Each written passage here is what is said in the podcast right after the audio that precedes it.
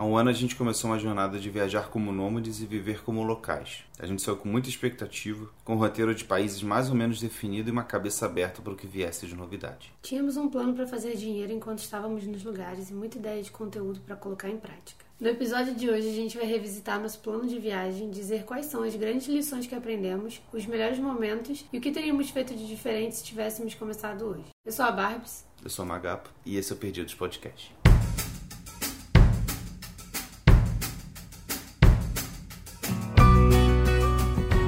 Só para revisitar, nosso plano inicial era irmos para a Itália, depois para o Canadá, depois para os Estados Unidos, depois para o México, depois e descendo a América do Sul até a gente voltar pro Brasil. A gente cumpriu 50% desse trajeto. Itália e Canadá foi. Só que foram dois lugares que a gente planejou muito mal. Itália foi muito caro, Canadá foi muito caro e o fato da gente pular de continente foi muito caro. Atravessar um, um oceano foi muito caro. Então acho que nesse primeiro ano, os dois primeiros países, apesar de terem sido bons pra gente por outros motivos, não são países que a gente recomendaria para você começar a vida nômade. Principalmente pro pessoal que tá acostumado ou tem planos, já tem experiência com Ásia, quando vê os, os, gastos que a gente teve nesses dois países, aí as pessoas ficam bem assustadas, né? O, o, valor do dólar por dia. A Itália eu recomendaria se não fosse na época que a gente foi. eu acho que não fica tão cara, tem ofertas melhores. Tipo, a gente negociou a primeira casa e conseguiu o desconto porque ainda não era alta temporada. Mas depois ele não deu o desconto pra gente porque já era alta temporada. Pra ele não valeria a pena. É. Então eu acho que dentro do nosso orçamento, fora da alta temporada, tem. Mas enfim, para revisitar de novo, acabou que o nosso roteiro foi então Itália, Canadá, decidimos voltar para Europa, fizemos a Sérvia e agora estamos em Portugal, quatro países em um ano. Então, pra gente tá bom isso, né? Quatro países em um ano. Pra nossa filosofia de slow travel, né, a gente poder aproveitar ao máximo em cada país, ficando o maior tempo possível, até para diluir os custos, eu acho que ficou ótimo, assim. Eu não tinha uma ideia de ser mochileiro, sabe, de colecionar uhum. países de trocar de passaporte quando tivesse que voltar ao Brasil, sabe?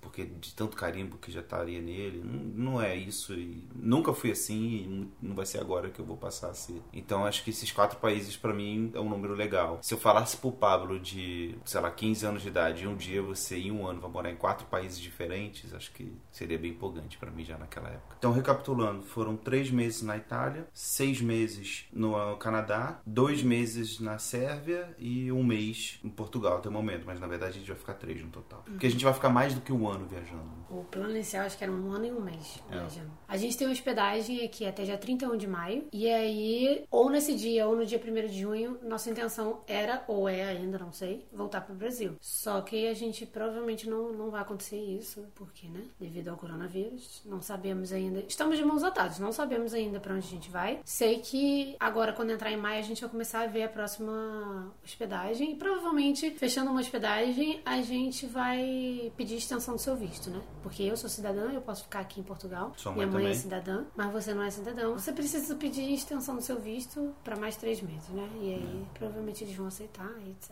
Uma curiosidade para quem não sabe, o número de meses fora do, do Brasil também, ele foi condicionado por uma coisa, que é o número de cartelas disponíveis da Bárbara do anticoncepcional. Então a gente calculou para mais ou menos 12 a 13 meses fora. Acho que foram 15 meses que eu tenho. 15 meses no máximo para poder garantir que ela não fique sem o anticoncepcional e a gente corra o risco de voltar com uma lembrancinha da viagem. é, mas não imaginava que o coronavírus ia acontecer e a gente não pudesse voltar, né? Então, assim, em algum momento eu espero que não acabe. Se acabar, tomar cuidado redobrado, né? então, a gente vai falar um pouquinho sobre cada país que a gente ficou. O que, que a gente acha que acertou, o que, que a gente acha que errou, e só para recapitular, para ser um lições e aprendizados, né? É, os detalhes sobre cada um desses países você já tem nos episódios deles, né? O Portugal, obviamente, não, porque a gente ainda tá vivendo ele, mas Itália, Canadá, e Sérvia, cada um já tem o seu episódio. Alguns a gente acaba falando em outros episódios complementares, como por exemplo a gente falou da questão da maconha no Canadá e da cigarro, cigarro na Sérvia num episódio específico. Então tem algumas coisas aí para vocês explorarem de acordo com, com o interesse de vocês. E se alguma coisa ficou de fora também, pode dar um toque na gente.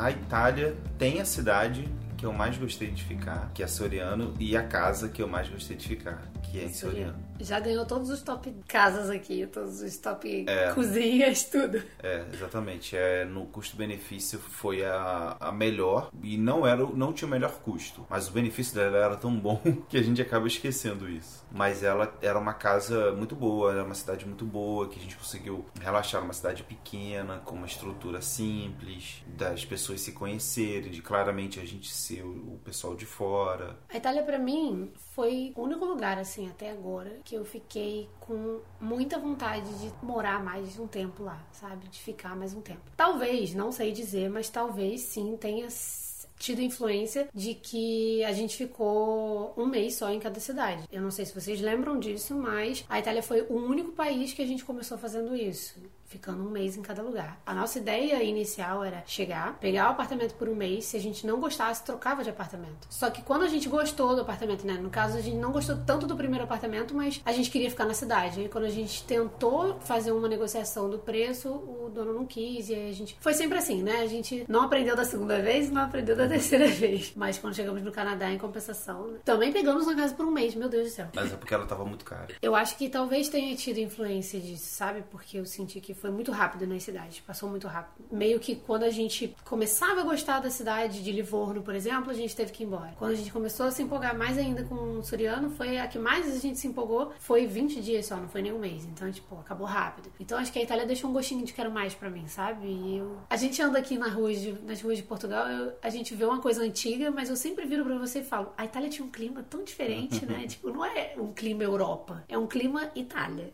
É. Para mim, a Itália ela tem um que também de o lugar onde eu tava aprendendo a ser nômade. E algumas coisas que eu tive dificuldade, na época eu ficava muito irritado, né? Então, por exemplo, questão de rotina para mim foi A gente tinha zero rotina. A gente tinha zero rotina, apesar assim, a gente tinha alguns bons hábitos, como por exemplo, caminhar bastante, uhum. mas a gente não, assim, acordava mais tarde, a gente dormia mais tarde, não tinha um, um dia bem definido para fazer cada coisa. Era um clima meio estranho de umas férias que a gente não estava passeando, né? Então ainda tinha essa questão, né? Porque por a gente ter chegado um pouco antes, mas ter pego a alta temporada, a gente não fez muita coisa de passeio. E quando a gente fazia, estava extremamente cheio, como por exemplo foi a Florença. Uma coisa é fato. Quando a gente pensa na Itália, parece que a gente está falando de uma parada que foi há 10 anos. Então, hoje eu olho para a Itália e eu penso assim, caraca, eu era muito novinho, né? Quando fui para a Itália, assim, tipo, eu tava com a cabeça muito juvenil, de vida nômade. Tipo, tem um ano isso, sabe? Então é engraçado. Eu penso assim, cara, não, eu queria poder voltar para a Itália para voltar com essa cabeça mais madura de disciplina, de trabalho remoto, de vida nômade, like a local, sabe? Tipo, a gente estava aprendendo a ser like a local lá. A primeira experiência like a local que a gente teve foi com não sei quantos dias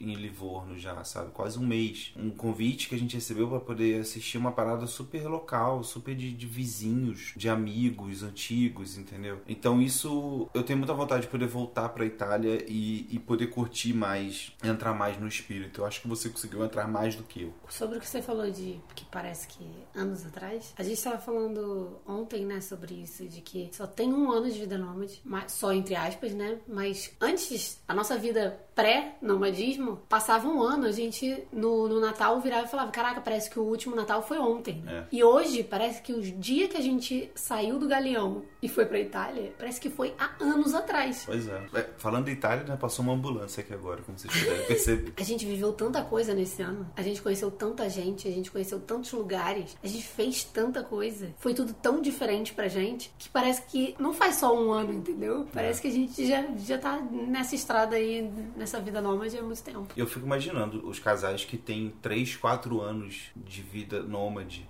É igual o cachorro, multiplica por 7. Exatamente.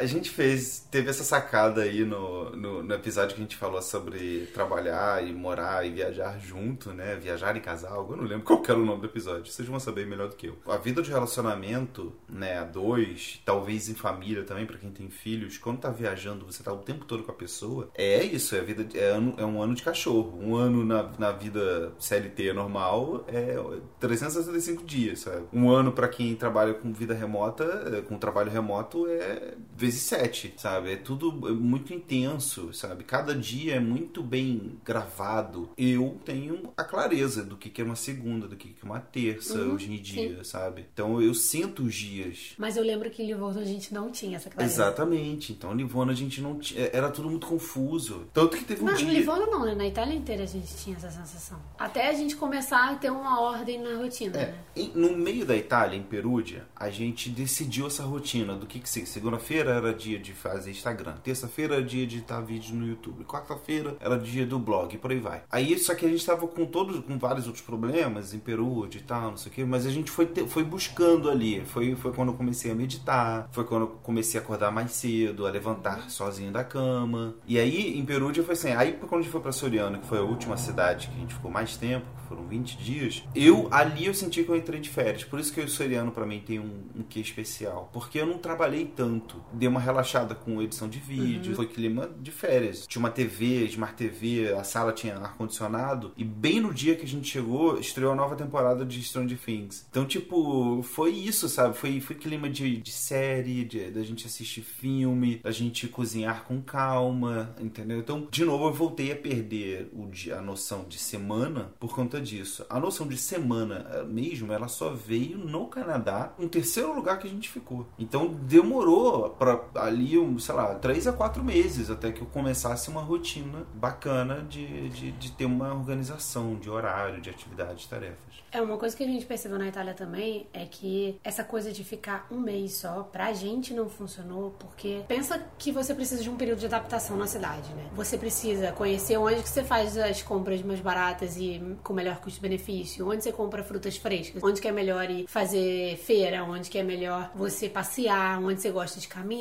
Você tem um período de adaptação e aí também tem toda a quebra de... Era a primeira vez que a gente estava numa casa totalmente diferente da nossa, entendendo como que funciona o nosso bairro, entendendo como que funciona a nossa casa. Tem todo um período de adaptação. E aí, quando a gente começou a se adaptar, cortou e a gente teve que trocar de lugar. Uhum. E isso foi na Itália inteira, assim. Então, pra gente, não funcionou essa coisa de um mês, porque tem o período de adaptação e geralmente na metade do segundo mês a gente tá tipo, putz, perfeito. Já temos uma rotina muito bem definida. Pra gente funcionou essa questão dos três meses, porque é meio que tem metade do tempo a gente tá tentando se adaptar ao lugar e metade a gente tá adaptado. Então, dá pra, dá pra conciliar é. tudo. Fica, foi um período bom pra gente. Seis meses, no caso, a gente achou demais, né? Seis meses foi bem longo. Na verdade, eu acho que três meses no mesmo lugar eu ainda acho longo. O o período da Sérvia para mim, a gente vai falar mais na parte da Sérvia, mas eu achei dois meses bem tranquilo, assim, para poder ficar. Eu acho que eu ficaria dois meses num lugar comum e de repente um mês num lugar um pouco mais com algumas coisas, assim, tipo, sei lá, perto de alguma coisa que tem praia, ou perto de, de natureza, sabe? Provavelmente vai ser mais caro. Uma coisa também que a gente fez bastante na Itália foi andar. A gente, sem exceção, caminhava todos os dias. Acho que só no final de semana que a gente não saía para caminhar, mas eu acho que ainda assim no final de semana a gente saía para caminhar. É, saía pra poder ir em algum restaurante, né? Então no mínimo dava uma andadinha. Não é. é que a gente ficava em casa. Mas durante a semana fazia parte da nossa rotina, era o exercício, né? A gente saía e era simplesmente assim: ah, vamos botar o pé na, na rua e vou mandar uma linha reta. E a gente ia. Vamos para a esquerda hoje. É. a gente ia e explorava. Era assim que a gente começava a meio que criar um mapa mental da, da cidade que a gente estava, uhum. né? A gente ia para lugares diferentes todo dia para tentar conhecer ao máximo o é. bairro que a gente estava. Então, acabou que o Pablo emagreceu muito. Você, acho que em Soriano eu lembro que você uma hora tava sem camisa. Eu falei, caraca, quem é você? Tipo, você tava igual um palito, né? Você tava muito esmirradinho. E comendo massa e comendo pizza e bebendo vinho direto. Pois é, essa é a ironia da Itália. Conheço pessoas que engordaram na Itália e que foram passar um ano de intercâmbio na Itália ou seis meses. Só que elas ficaram paradas no mesmo lugar. Então, toda vez que elas podiam passear, elas estavam indo comer alguma coisa, entendeu? Ninguém faz exercício, sei lá. Pois é, eu acho que, assim, o fato da gente estar numa rotina também, que a gente não tava vendo ninguém, né? Só tava a gente. Facilitou o fato de que a gente saía para caminhar todo dia de manhã, que tava quente muito quente. Também, então a gente bebia muita água e tal, então não ficava comendo muita, muita coisa, porque, sei lá, ficava com sede o tempo todo, enfim, era toda aquela questão de calor que a gente está acostumado no Brasil, né? Então a Itália para mim foi uma, uma boa experiência nisso para poder ver que não é a massa que engorda, não é não sei o que que engorda, o que faz emagrecer, que é o seu que blá, é, é seu exercício, é como que você balanceia a sua rotina e no final das contas é a questão matemática de você gastar mais calorias calorias do que você consome.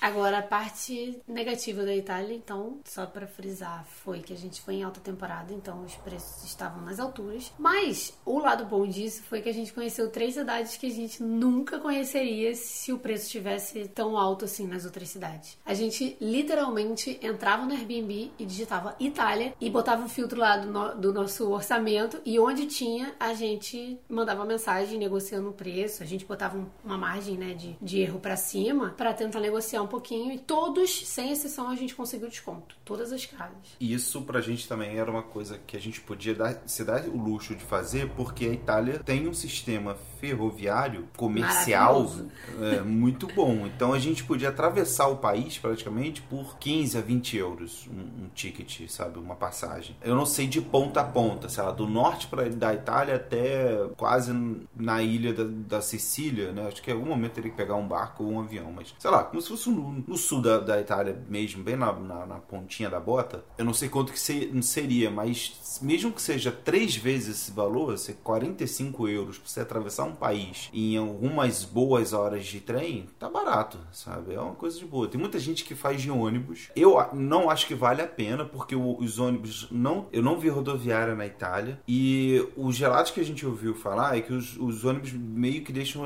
as pessoas distantes, assim e tal. E a economia, a diferença de euros dos ônibus pro trem nem era muito grande, era tipo assim, 5 euros. Só que, pô, 5 euros para durar mais tempo, para ser mais desconfortável, né, mais apertado e te deixar mais afastado dos centros, né? As estações ferroviárias, elas no entorno delas, normalmente, nas cidades, elas são, elas são muito bem desenvolvidas, né? Então você podia chegar no centro da cidade já, praticamente. Ficar bem, bem mais fácil para você ir pro lugar onde você tivesse que ir. E para lembrar uma coisa bizarra que a gente estava escrevendo um post agora de quanto custou morar na Itália, a gente fez as contas e a gente ficou um total de três noites em Roma. E Roma foi apenas, né, fazendo a conta, foi 4% do tempo, do nosso tempo total na Itália. Dos 83 dias que a gente ficou na Itália, três foram em Roma. Isso. Só que o que a gente gastou em Roma podia pagar um mês de hospedagem pra gente.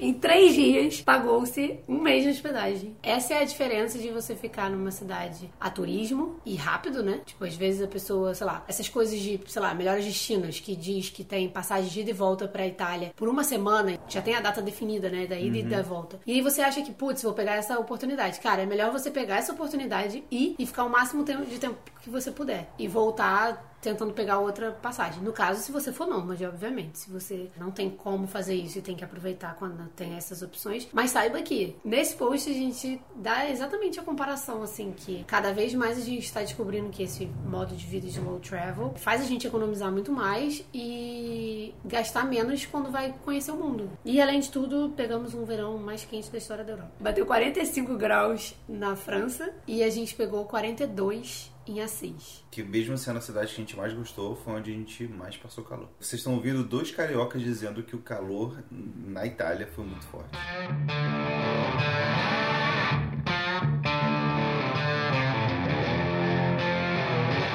Lembrando que a gente foi para o Canadá por uma questão que para a gente era muito pessoal. A gente achava, desde antes da gente se conhecer, Canadá ser um país legal para poder ficar por um tempo, para poder morar. Eu, em 2009, eu já tinha ido para o Canadá a trabalho, na época, indo pela empresa que eu trabalhava. Eu fiquei um mês em Toronto, foi maravilhoso, assim, eu amei. Beleza, que eu fiquei num hotel ótimo, quatro estrelas, regalias, é, com uma suíte enorme para mim. E eu andava, sei lá, 5, 10 minutos eu tava no trabalho tudo pago, né? Eu não gastei um centavo. É. Você não sentiu como a cidade é cara? É, mas ela ficou mais cara também com o tempo. As pessoas falaram isso. Há 10 anos ela tinha outra tabela de preços, que hoje em dia não, não tem. Mas o fato de eu ter ido com um cartão corporativo, obviamente facilitou bastante para a minha impressão de que tudo é maravilhoso. E a gente foi com bastante expectativa pro Canadá, essa é a verdade. Porque a gente foi, acho que ainda não tínhamos entendido direito, né, o tal do mês na, na Itália. E aí decidimos ir pro Canadá ficar, tipo, mais ou menos um tempinho em cada lugar é. do Canadá, em cada cidade. Tá, o Canadá é um país grande, segundo maior país do mundo, tem várias cidades para você conhecer, dá para ir de uma costa a outra. A gente resolveu ficar seis meses, uma média né, de seis meses, foram cinco meses e alguns dias, porque a gente estava naquela coisa de vamos ficar o máximo do visto de cada país, né? O visto para turista no Canadá é de seis meses. Muita gente não sabe, mas no Canadá e nos Estados Unidos o visto de turista é para seis meses. E na Europa a maioria dos países é três, né? Dentro do Schengen é três num, num período de seis meses. Então a gente queria aproveitar esses seis meses no Canadá, ficar um mês em Montreal e depois ir para outros lugares, né? Para conhecer principalmente os rios e florestas que o Canadá tem de maravilhoso. E lagos e não sei o que, e ursos. Mas. Foi um baque muito grande, assim. Montreal é a cidade mais barata entre as grandes cidades. Mas ainda assim, pra gente, foi, ficou bem puxado. A gente, assim, você saía num, num restaurante e facilmente uma, uma comida para dois, com, sei lá, entrada, sobremesa, coisas normais, assim. Dava algo em torno de 70 dólares. 70 dólares canadenses. Vezes três pra poder ficar em reais. Então, porra, um jantar, sabe, um almoço, nem era uma coisa nada demais. A fins de comparação, só para vocês terem uma ideia, o dia que a gente mais gastou na Sérvia deu 120 reais pros dois, a conta. Pois é. No Canadá era tipo, qualquer lugar que a gente ia, facilmente chegava aos 70. 120 reais seria então mais ou menos 40 dólares canadenses. Esse era um valor muito barato que talvez a gente gastasse numa cafeteria. Realmente é um país caro, especificamente em Montreal é caro para se comer fora, porque você tem os 15% de impostos mais a taxa média de 15% de taxa de serviço, né, que seria os, os 10% no Brasil, lá é entre 15 e 20, algumas pessoas dão 18 ali para ficar na média. Só que, por exemplo, se você for em Toronto, as comidas para você poder comer fora ainda é mais barato do que em Montreal, do que no distrito de Quebec, que é onde fica Montreal. Toronto fica no distrito de Ontário. Lá é mais barato para comer, só que os aluguéis são muito mais caros caros. Aí vai meio que uma coisa. Se você conseguir achar um lugar barato no Canadá, ali pela área de, de Ontário, Ottawa, ou, ou, Toronto mesmo, é provável que você tenha um custo de vida mais ok. Se você também não é de ficar comendo fora sabe? Porque você vai no mercado, você consegue fazer umas compras ali, você consegue se organizar. O problema maior nessas áreas é o custo do, do, do aluguel, né? E lá tem uma especulação forte, tem eles cobram mais caro para estrangeiro. Resumindo os lugares que a gente ficou, né? Como foi a nossa estadia no,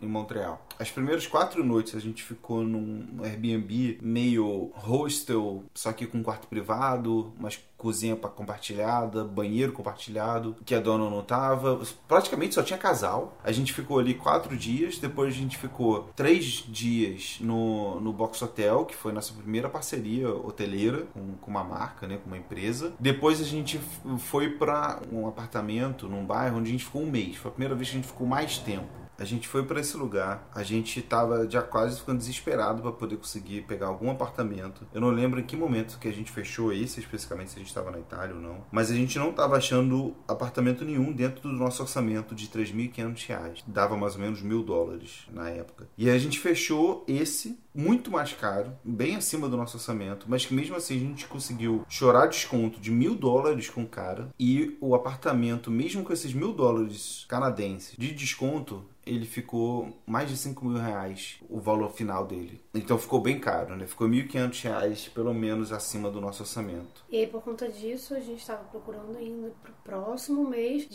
desistiu porque a gente não estava conseguindo nada e chegou a ponto da gente pensar em sair do Canadá. Mas a gente chegou numa opção de que talvez valesse a pena a gente procurar por um quarto em vez de pegar um apartamento inteiro. A gente deu mole, né, de pegar esse de 5 mil reais, mas a gente falou, ah, a gente corta gastos depois em outro país país para poder compensar o que a gente está gastando aqui no Canadá. E aí, quando a gente procurou por quarto, a gente achou uns três assim dentro do nosso orçamento. Ainda assim, tava caro o quarto no Airbnb. Mas a gente achou uns três, mais ou menos na margem de preço, negociamos e só uma que aceitou mais rápido, né? Que foi a que a gente mais gostou na hora, na comparação. E aí foi a casa da Charlotte e do Johnny, que a gente ficou por quatro meses. Aí a gente já fechou logo direto os quatro meses seguintes e aí deu uma média de 3,500 bem apertado ali, né? No, no, no limite do orçamento. Foi. Sendo que no caso deles, no final a gente ficou ainda uns 5, 6 dias de graça, na amizade, cuidando do gato, para poder, enfim, eles deixaram a gente ficar lá porque a gente. O plano era tanto a gente ir para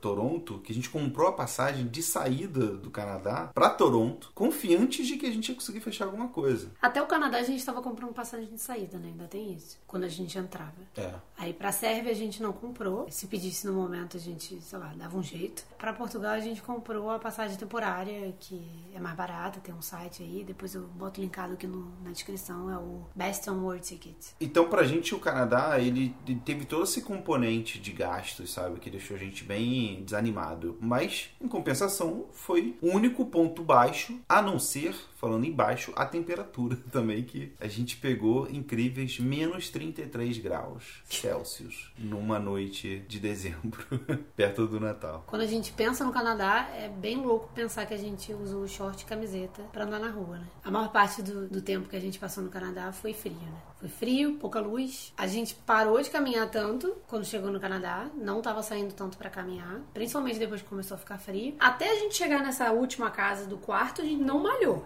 Acho que a gente só às vezes ia caminhar. E, no caso, né, na, na casa de 5 mil reais, a gente.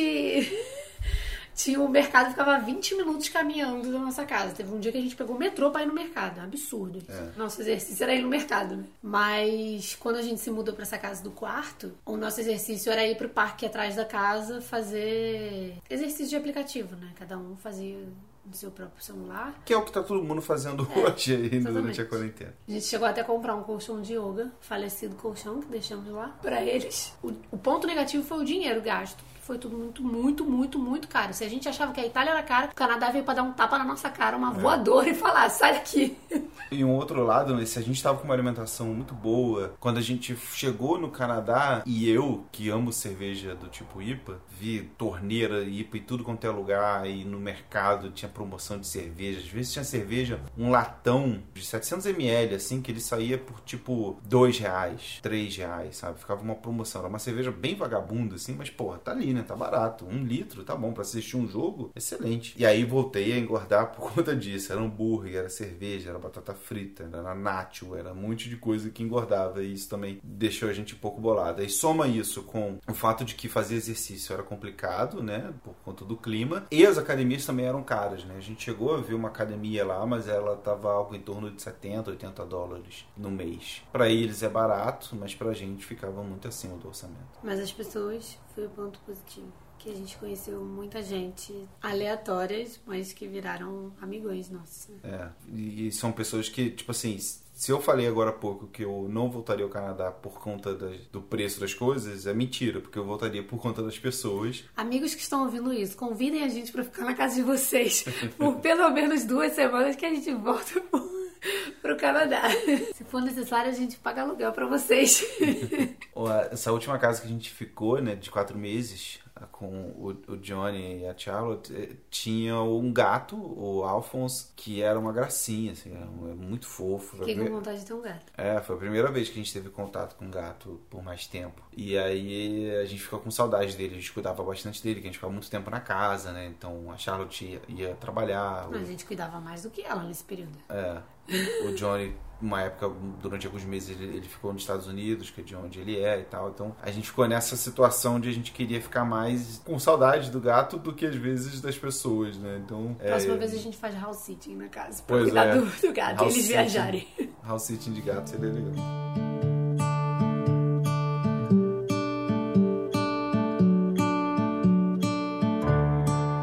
E aí a gente saiu do Canadá nesse ano então que a gente percebeu que a gente pegou 40 graus na Itália para menos 30 em Montreal, né? Então, tipo, já, já pegamos aí uma diferença de temperatura de 70 graus. Guarda essa informação porque lá no final a gente vai dar uma dica sobre isso. E aí depois do Canadá, a gente precisava achar um destino e o Airbnb de novo decidiu qual seria o próximo destino pra gente. Que a gente acabou escolhendo a Sérvia, que tinha o melhor custo-benefício assim de melhor, melhor, melhor custo-benefício de todos da vida. O, o Airbnb era tão barato que a gente não negociou o preço. Foi a primeira vez que a gente não negociou o preço do Airbnb. Já tava bom, já, ah, tá bom, beleza, é isso. Não quero pedir nada. E foi, e foi um ótimo apartamento. Poderia ser, inclusive, o melhor né? Se ele fosse. tivesse algumas outras coisinhas, assim. Mas é porque a gente não conseguiu relaxar tanto nele, ele não era tão confortável quanto o do Soriano, mas ele é um apartamento mais moderno, era um prédio novo, com seis meses, menos de um ano que o prédio tinha. Ficou barato, como a gente falou, era bem localizado, a dona era muito simpática.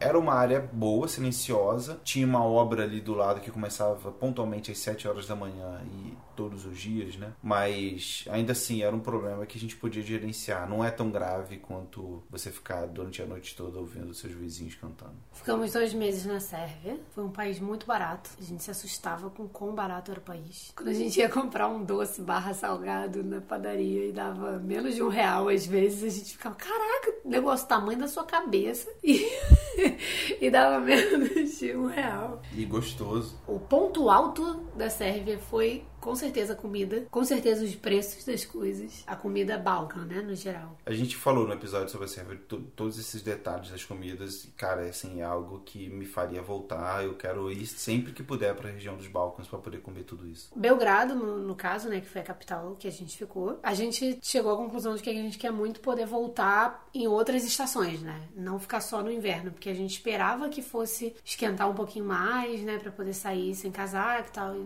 isso não aconteceu. Aconteceu aconteceu assim, num dia que fez 18 graus e foi o ápice. Mas Belgrado no verão com certeza deve ser bem bonita, né? Cheio de flores, na primavera também. A gente viu uma Belgrado muito cinza, né? Muito névoa, poluição. É, desde, desde os primeiros dias que a gente chegou lá, literalmente nos primeiros dias, eu tinha uma névoa muito forte, assim, a gente não conseguia enxergar. Às vezes eu não conseguia enxergar do outro lado da calçada, sabe? De tão forte que tava. A umidade bem alta, sempre próxima a 100%. Então esse tipo de coisa na Sérvia Belgrado fez com que a gente ficasse assim, caraca, eu queria mais e tal. Mas ficou esse gostinho de quero mais, sabe, da cidade. Ficou essa, essa vontade de querer poder conhecer mais. O outro ponto negativo também foi que o cigarro, né?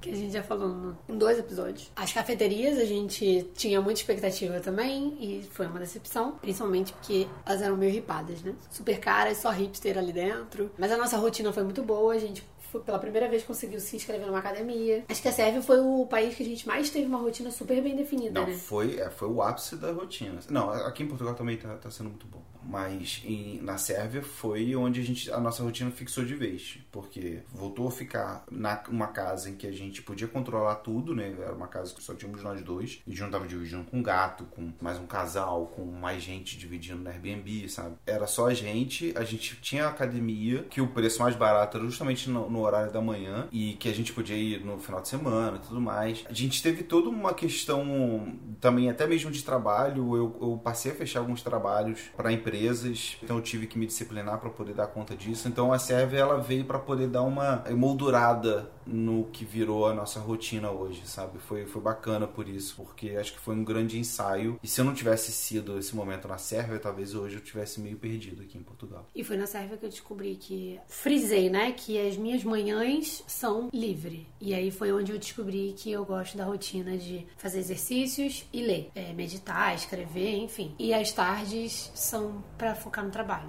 né? É. E outra coisa também que a gente percebeu o quanto que em poucos dias comendo carne todos os dias a gente fica bem mal. A gente deu um corte no meio da serve, assim, como a gente falou, a comida era muito boa, só que também era muito gordurosa. Né? Então a gente logo sentiu um, um, um baque com relação à alimentação baseada em carne, como é a alimentação dos balcões. Então a gente também passou a se vigiar mais para ter opções vegetarianas e veganas no nosso dia a dia, passar a ser mais criativo, a, a opção de carne não ser sempre a primeira opção para gente. Mas ao mesmo tempo é um pouco difícil ser vegetariano na Sérvia por conta do mercado. Você não encontrava tofu de jeito nenhum, por exemplo. Era muito limitado. Pra culinária balcã tinha muita coisa. Só que pro que a gente já estava acostumado a comer, para fazer legumes, etc., a gente encontrava muito legume congelado. Tinham legumes que você encontrava congelado, mas não encontrava fresco. Então, tipo, era bem difícil, assim, às vezes fugir um pouco do, do basicão, né? É. Mas no geral foi um dos lugares mais legais que a gente visitou, né? Não, foi o lugar mais legal em questão de história, né? É. De, de, de cultura, choque cultural, assim. Acho que foi bem louco. Da, das placas escritas do, no cirílico, as histórias que a gente ouvia. E, e, é um país novo, antigo. A língua diferente. É, tudo era muito diferente, assim. Foi bacana. Foi o lugar mais longe que a gente teve de casa, né? Em quilometragem mesmo. Se você traçar uma reta de Belgrado para o Rio de Janeiro, é bem longo.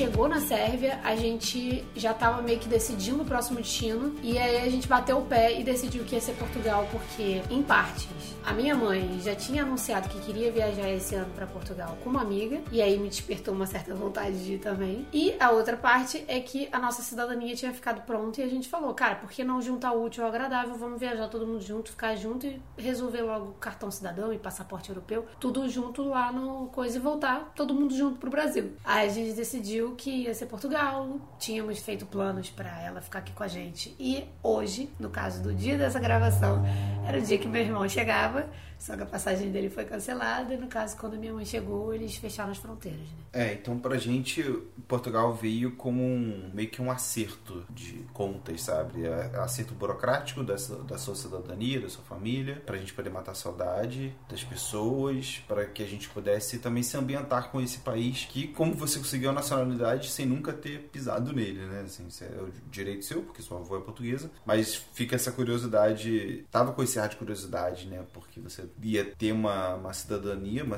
uma nacionalidade sem nunca nem ter conhecido o país. Só que a gente mal chegou e tivemos um dia para conhecer uma cafeteria, conhecer um supermercado e ficar trancados dentro de casa porque não podia mais sair. Esse foi o máximo que a gente fez. Não chegamos a passear, não chegamos a sextar. No caso, a gente chegou numa sexta, se eu não me engano, e gente, numa quinta, sei lá, numa quarta. E a gente falou, vamos sextar. Só que chegou na sexta, a gente estava tão cansado que a gente decidiu não sextar. E esse teria sido o único sextou que a gente teria feito em Portugal e perdemos a oportunidade. Perdemos o último dia de carnaval possível. Agora sei lá quando que a gente vai poder estar em Portugal. O máximo que a gente foi fazer um passeio foi ir no aeroporto buscar minha mãe e voltar. Assim, tá podendo caminhar aqui, né?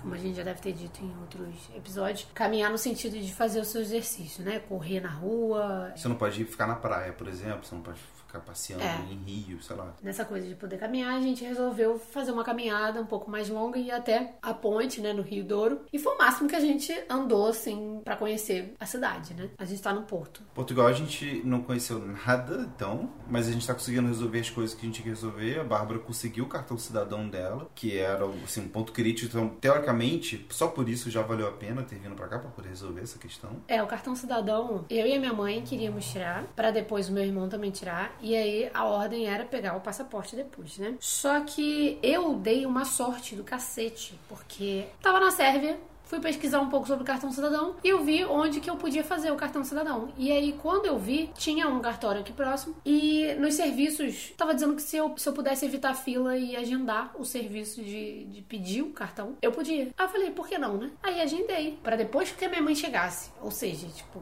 eu agendei para um dia que já tinha a pandemia e já tava tudo fechado. Só que por conta de eu ter agendado e ter sido a primeira vez que eu solicitava um cartão cidadão, eles estavam atendendo. E aí eu fui a única que entrei lá na, na conservatória, tirei minhas digitais, fiz tudo, tirei foto. E aí eles disseram para esperar sete dias úteis, né? Só que com a pandemia podia demorar um pouco mais. Demorou um mês, mas a correspondência chegou e o meu cartão ficou pronto. Essa semana eu fui pegar o cartão lá e oficialmente agora eu sou cidadã. Se alguém me parasse na rua, eu precisaria do, mostrar passaporte ou a cópia, né, do passaporte. Só que agora eu posso sacar meu cartão cidadão e falar qual foi, meu irmão. Posso até fingir que eu um sotaque português e me passar por português. Só o passaporte aqui, infelizmente, eu não tinha como agendar porque ele depende do, do cartão cidadão tá pronto. Então, agora o otimismo é essa pandemia passar e eu poder, antes de ir embora daqui, pedir o passaporte. Uma consideração que a gente precisa falar é que quando a gente assim que a gente chegou aqui e começou essa questão do, do, coronavírus, no dia 11 de março foi o dia que a gente pousou e nesse dia foi o dia que a OMS decretou, né, que o coronavírus, novo coronavírus era uma, uma pandemia global. E especificamente Portugal estava no risco 3 da classificação deles, né? O risco 3 na classificação significava que a companhia de seguros que a gente tinha contratado não cobriria o reembolso relacionado a, ao COVID-19. Então, ou a gente sairia, eles deram 10 dias pra gente poder sair, ou a gente ficava. Só que nisso a gente já tinha decidido que ele ia ficar, e aí a gente cobriu o tal do PB4, né, que é um pacto aí entre os governos de Portugal, Itália, Cabo Brasil Verde. e Cabo Verde, para fazer com que cada um dos seus cidadãos, né, respectivos, pudessem ser atendidos nos sistemas de saúde dos outros. Né? Esses quatro países têm sistema de saúde público, cada um tem o seu SUS, digamos assim. A gente deu entrada nisso, eu consegui, todos nós conseguimos E agora a gente, assim, já poderia ser atendido, né? A Bárbara, nesse caso, não, ela pode ser tanto atendida por ser brasileira quanto por ser portuguesa. Eu e minha mãe temos a cidadania, mas a gente achou melhor Da garantir, mesmo assim. é, pra prevenir, né? Vai que não ficasse pronto meu cartão cidadão. Mas com o cartão cidadão, se eu não me engano, ele atrás tem um número de utente, que o utente acho que é número de saúde aqui deles. Pacientes. É, e aí eu não sei se esse é o número já, o número que me garante ser atendida pelo sistema de saúde pública, não sei. Mas Não vem um manual, né, de como ser português. Podiam ter um manual, né? O que, que você tem que dar? Não, mas é verdade. Mas, Fica a enfim, dica aí. Portugal tá sendo uma incógnita pra gente. A única coisa que a gente tem certeza é que a gente não quer continuar nessa casa quando acabar o prazo, né? Que é até 31 de maio. Porque, sei lá, a casa tem. É, tem alguns problemas que a gente vai falar no episódio sobre ela depois. Mas a gente já descobriu um, um site chamado Uniplaces, eu acho que eu já falei sobre ele, se eu não me engano. Que é tipo um Airbnb, só que tem alguns países específicos da Europa, alguns países específicos da América do Sul, não sei. E que tem uma oferta de apartamentos pra alugar aqui bem mais em conta do que o Airbnb. Porque Porto e Lisboa, na verdade, quando a gente foi procurar apartamento aqui em Portugal no geral, a gente não tava nem olhando mais pra Porto e Lisboa porque eram os mais caros. Mas Portugal como um todo tava bem difícil achar, né, apartamento. É. Principalmente pra três pessoas e pra quatro. Então, a gente deve dar uma olhada nesse site aí e fechar um outro apartamento mais barato. No caso, essa tá sendo a hospedagem mais barata até agora, né? Mas Dividir. mesmo assim.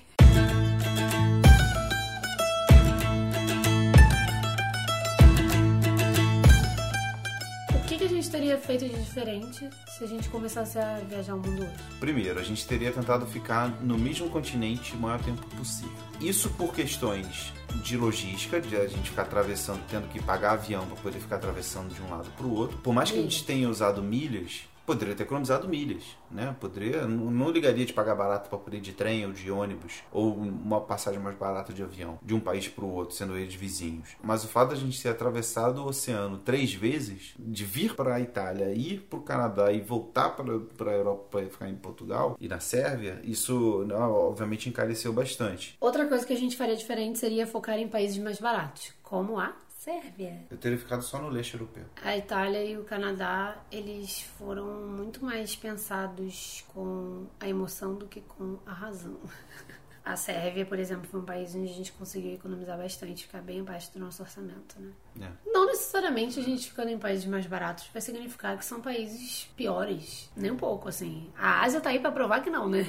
Pois é. Mas a, a Sérvia mesmo foi um exemplo de que a gente ficou com um gostinho de que era mais que nem a gente ficou na Itália. Terceira coisa que a gente faria diferente é focar, de preferência, em países com invernos menos rigorosos. Ou você tenta pegar os países com um- a mesma situação de clima ao longo do ano. Né? Então você está sempre viajando no verão, por exemplo. Ou você está sempre viajando no inverno. Então, sei lá, começou o inverno no Canadá, eu vou para lá. Aí acabou o inverno no Canadá, tá inverno no hemisfério sul. Aí eu vou, sei lá, para Argentina. Mas isso contradiz também Exatamente. pular de lugares, né? É, mas às vezes dentro do mesmo país você pode ter regiões diferentes. O norte da Itália é mais frio, é mais perto ali dos Alpes suíços e tudo mais. O sul é bem mais quente, já fica mais perto ali da África, do, do, do trópico do Equador. Então essas coisas aí fazem balanço para você ter uma ideia de que pode escolher coisas com clima mais semelhante, se for o caso. E isso é bom pra você também na hora de fazer a mala. Você não precisa levar, que nem a gente levou, um casacão que ocupa quase metade da mala e roupas de verão junto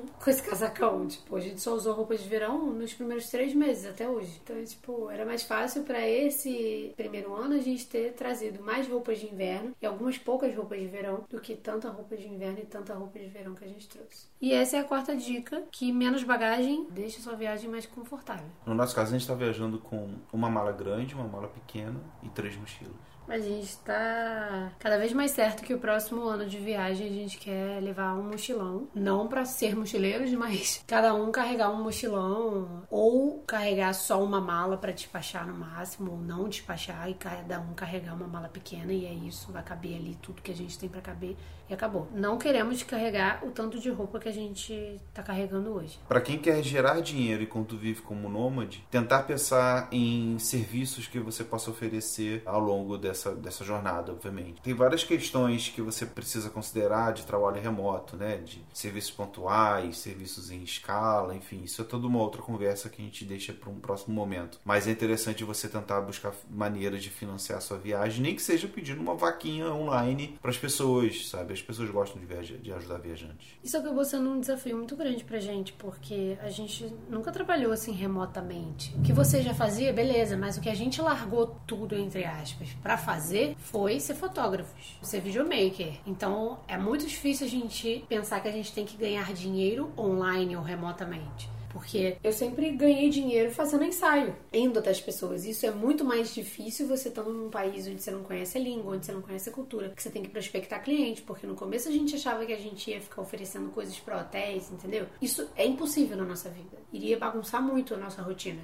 Então, acabou sendo um desafio muito grande pra gente pensar nisso. Por exemplo, hoje eu tô editando podcast. Já é algo que me traz um, um retorno, já é uma alternativa para eu ganhar algo como nômade. Você tá prestando serviço ainda para sua empresa antiga antiga, fazendo a mesma coisa que você já fazia antes, mas tá dando, né? Tipo, a gente tem nossos projetos, mas que pelo coronavírus a gente não tá podendo botar em prática aqui, que no caso talvez não desse dinheiro de imediato pra gente, mas é algo a se pensar a longo prazo, mas que não quer dizer que a gente vai trabalhar remoto, né? Tipo, é, é projeto audiovisual. Só que enquanto isso, ficou cada vez mais necessário que a gente achasse uma solução para ganhar dinheiro online remotamente. Então, a não ser que você tenha dinheiro sobrando, você tentar trocar ideia aí com com, as pessoas de maneiras de você fazer dinheiro online vai facilitar bastante a sua vida. É, só pra fazer um apanhado, a gente tinha uma reserva de maio a dezembro de 2019. A gente ficou sem trabalhar, né? No caso, teve só um um trabalho pontual que foi o casamento que a gente filmou. No primeiro mês de 2020 já a gente já começou a ganhar dinheiro remotamente, né? E desde então a gente tem feito pontualmente alguns serviços para poder fazer essa grana. É, então que bom que em menos de um ano a gente conseguiu começar a ganhar dinheiro para poder aumentar as nossas vidas, né? Continuar Nosso trabalhando. Tempo de vida. Cada dinheiro que entra ou cada dinheiro que a gente economiza é um mês a mais, alguns dias que vira um mês, que vira um ano, que a gente vai conseguindo ficar mais tempo viajando. Então esse foi nosso primeiro ano no Como Nômade,